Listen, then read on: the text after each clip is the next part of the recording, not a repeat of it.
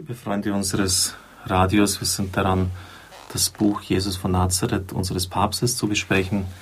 Er hat im ersten Kapitel dargelegt, dass die Taufe eine Todeserfahrung ist, das Hinabsteigen in die Fluten des Todes, zugleich natürlich auch eine Lebenserfahrung. Die großen Ströme, die Flüsse des vorderen Orients sind die Lebensadern dieser Nationen und so bringt eigentlich schon die äußere Symbolik des Wassers treffend zum Ausdruck, worum es geht, hineingenommen zu werden in Tod und Auferstehung des Herrn. Und das war schon bei Christus so der Fall, legt der Papst dar, besonders in der Ikonografie. Das Grab wurde dargestellt wie ein flüssiges Grab.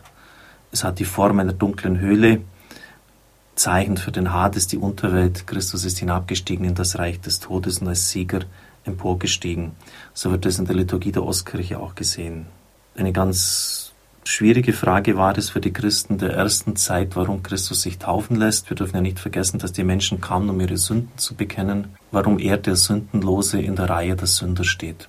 Und man kann sagen, das ist Vorwegnahme seines Kreuzes Schicksals. Denn dort wird er sich beschmutzen, ja, sich einlassen mit der Sünde der Welt. Er wird zur Sünde gemacht, heißt es im Korintherbrief. Er, der ganz schuldlos war, nimmt sie stellvertretend auf sich. Das Eintreten in die Sünde, schreibt der Papst, in die Sünde der anderen ist Abstieg ins Inferno. Die Türen der Tiefe werden umgestoßen und aufgestoßen. Hinabsteigen in das Haus des Bösen, Kampf mit dem Starken, der den Menschen gefangen hält.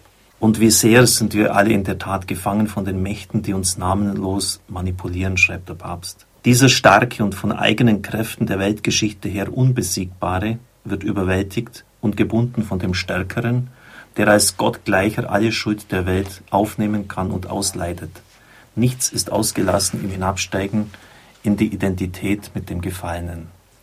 Dieses Ringen ist die Kehre des Seins, ein Ausdruck, der in der Philosophie besonders bei Heidegger wichtig ist und der Papst hat wirklich so diese, diese Weite und Größe des Geistes, dass er einfach diesen philosophischen Ausdruck hernimmt und sagt, ja, das findet im Glauben statt, die Kehre des Seins. Sie bewirkt eine neue Beschaffenheit unseres Seins, unserer Wirklichkeit, einen neuen Himmel, eine neue Erde.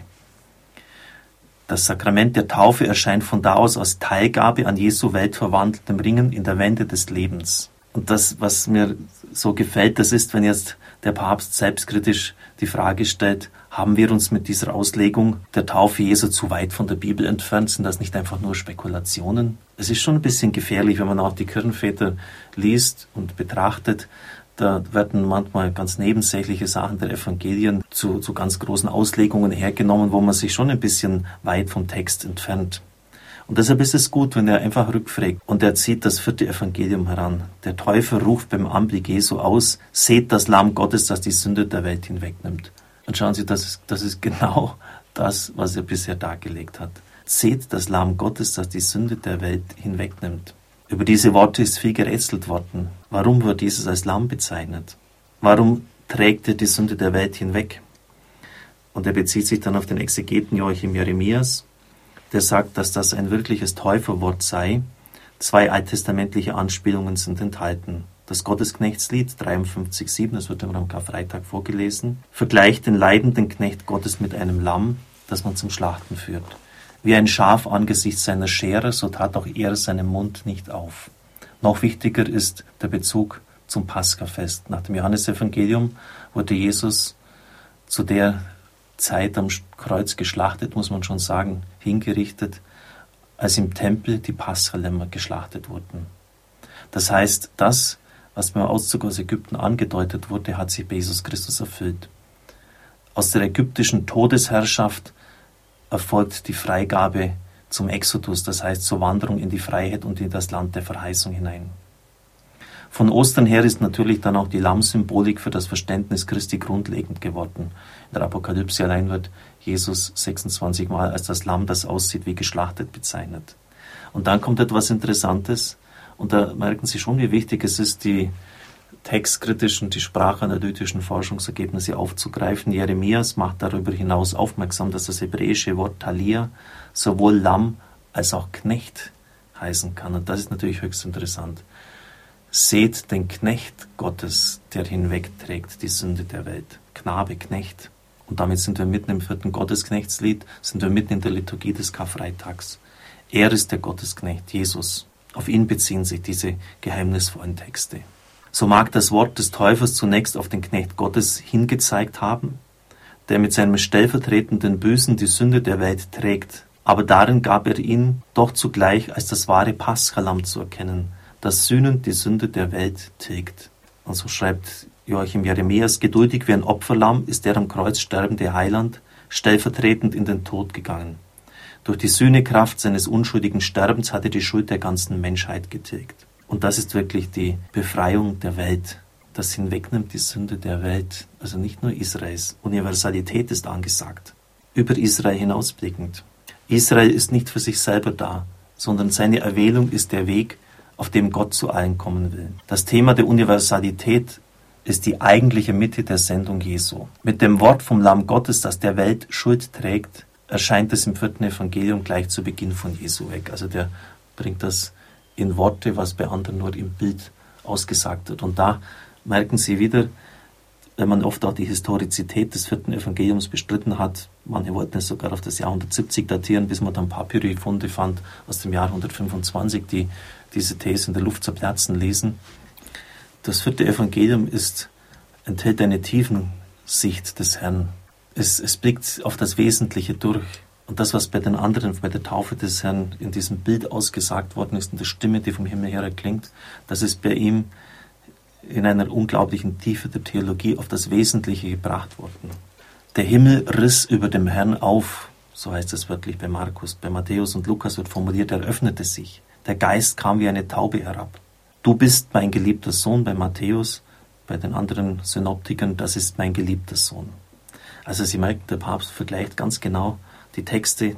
Das Bild von der Taube erinnert an das Schweben des Geistes über den Wassern des Anfangs von denen der Schöpfungsbericht spricht, berichtet. Wie eine Taube ist ein Vergleich für das im Grunde genommen nicht Beschreibbare. Und der Papst sagt dann, dass drei Aspekte ihm wichtig sind.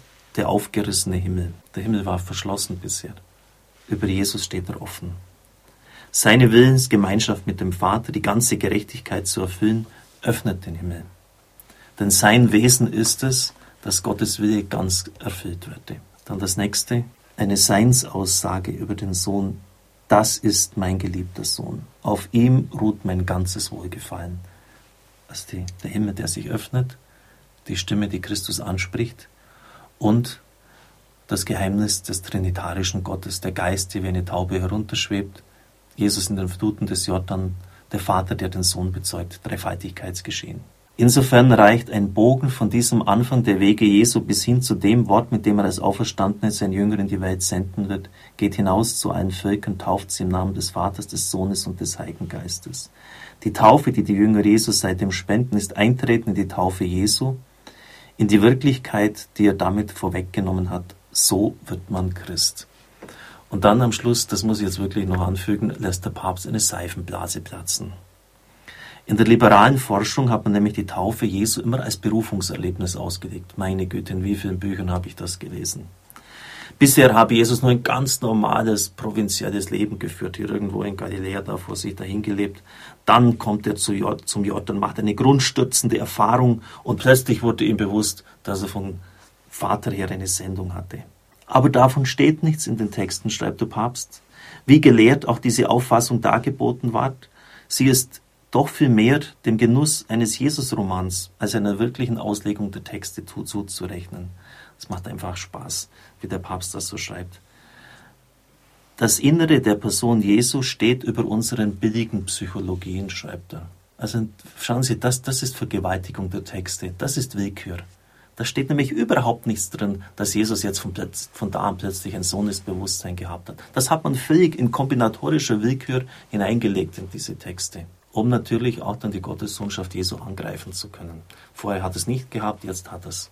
Und so müssen wir schon sehr aufpassen, dass wir nicht einfach irgendwelchen Märchen aufsitzen. Es segne und behüte sie der allmächtige und gütige Gott, der Vater, der Sohn und der Heilige Geist. Amen. Amen. Ich wünsche Ihnen einen gesegneten Tag.